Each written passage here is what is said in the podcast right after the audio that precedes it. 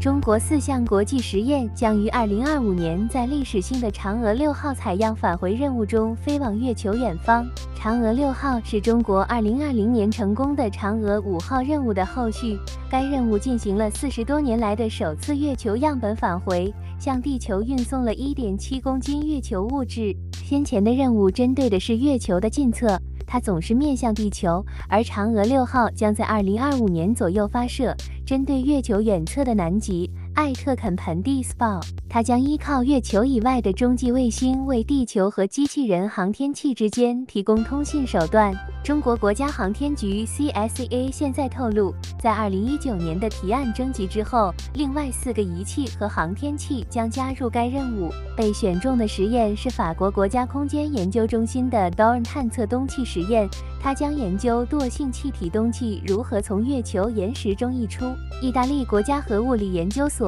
弗拉斯卡蒂国家实验室 （INFLNF） 将提供一个激光反向反射器，旨在将光反弹到其源头，使科学家能够测量旅程所需的时间，并将信息转换为准确的距离。美国宇航局的阿波罗十一号、阿波罗十四号和阿波罗十五号任务都携带了激光测距逆反射器。月球表面的负离子 NEOS，一个来自瑞典空间物理研究所的实验也将参与其中，寻求探测月球表面与太阳风相互作用后发出的负离子。该实验由欧洲航天局资助。最后，嫦娥六号还将为巴基斯坦携带 iQQ 立方体卫星，并由上海交通大学提供一些投入。嫦娥六号将从中国沿海的文昌航天发射场用长征五号火箭发射。该任务将包括一个服务舱、一个着陆器、一个从月球升空的升空器和一个返回舱，通过火速返回地球大气层，安全地运送多达两公斤的采集样本。